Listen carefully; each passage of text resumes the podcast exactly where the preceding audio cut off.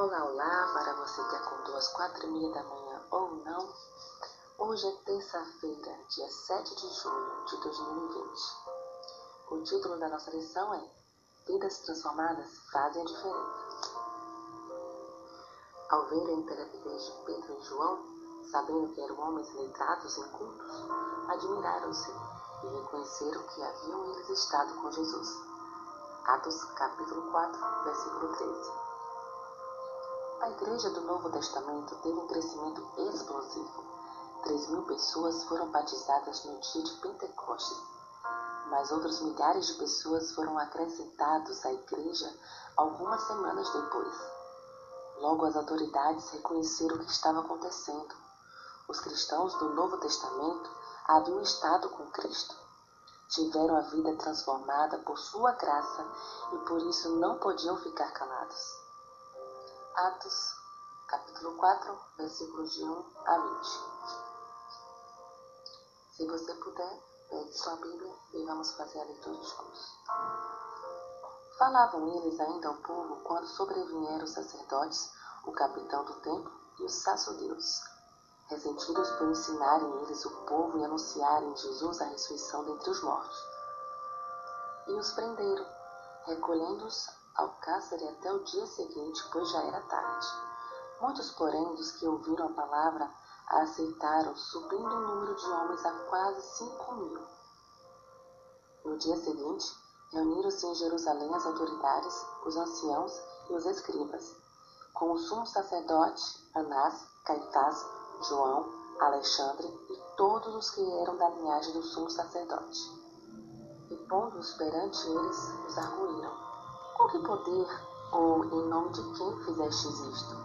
Então Pedro, cheio do Espírito Santo, lhes disse: Autoridades do povo e anciãos, visto que hoje somos interrogados a propósito do benefício feito a um homem vivo e do modo por que foi curado, tomai conhecimento, vós todos e todo o povo de Israel, de que, em nome de Jesus Cristo, o Nazareno, a quem vós crucificastes e a quem Deus ressuscitou entre os mortos, sim, em seu nome é que este está curado perante vós. Este Jesus é pedra rejeitada por vós, os construtores, a qual se tornou a pedra angular. E não há salvação em nenhum outro, porque abaixo do céu não existe nenhum outro nome dado entre os homens pelo qual importa que sejamos salvos. Ao ver a intrepidez de Pedro e João, sabendo que eram homens iletrados e incultos, admiraram-se e reconheceram que haviam eles estado com Jesus. E, mandando-os sair do sinédrio, consultavam entre si, dizendo: Que faremos com estes homens? Pois, na verdade, é manifesto a todos os habitantes de Jerusalém que um sinal notório foi feito por eles, e não podemos negar. Mas, para que não haja maior divulgação entre o povo, ameacemos-los para não mais falarem nesse nome a quem quer que seja. Chamando-os, ordenaram-lhes que absolutamente não falassem, nem ensinassem em nome de Jesus. Mas Pedro e João lhes responderam: Julgai se é justo diante de Deus ouvir-vos antes da vós outros do que a Deus. Pois nós não podemos deixar de falar das coisas que vimos e ouvimos. Ah, que leitura agradável!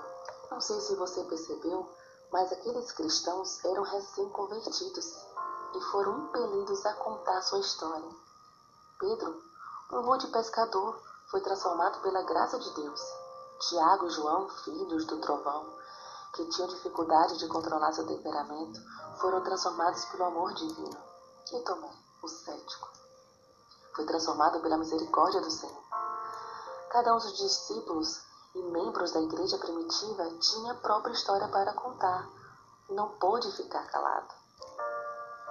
Observe esta poderosa declaração de Ellen White no livro Caminho a Cristo. No momento em que uma pessoa aceita Cristo em seu coração, nasce um desejo de apresentar aos outros o precioso amigo que encontrou em Jesus Cristo. A verdade salvadora e santificadora não pode ficar escondida em seu coração. Observe também o que os líderes religiosos disseram no verso 16. Eles reconheceram abertamente a realidade do milagre que havia sido realizado. O homem curado estava ali diante deles. Mesmo com tudo isso, eles recusaram a mudar de atitude. Apesar dessa aberta oposição, Pedro e João não recuaram de seu testemunho. Diante de tudo isso que lemos, eu pergunto: qual é a relação entre conhecer e compartilhar Cristo? Porque nós só compartilhamos aquilo que temos conhecimento. E por que conhecer Jesus pessoalmente é tão essencial para podermos testemunhar nele? Porque quando deixamos Deus entrar em nossa vida, Ele faz morada permanente. Se Ele faz morada permanente, nova pessoa você será. Como Ellen White mesmo falou, no momento em que uma pessoa aceita Cristo em seu coração, nasce um desejo de apresentar aos outros o precioso amigo que encontrou em Jesus Cristo. E porque é impossível você conhecer a verdade que salva, santifica e deixar escondido em seu coração. O amor que a pessoa sente quando conhece a Cristo não fica só para ela, transborda. E quando o amor transborda, meu irmão, fica impossível as pessoas não verem. Transborde amor, transborde vida, anuncie a salvação em Cristo Jesus. Os dez mandamentos de Deus são resumidos em dois: amar a Deus sobre todas as coisas e amar uns aos outros. Lembre-se disso. Você tenha um dia abençoado por Deus. Um forte abraço.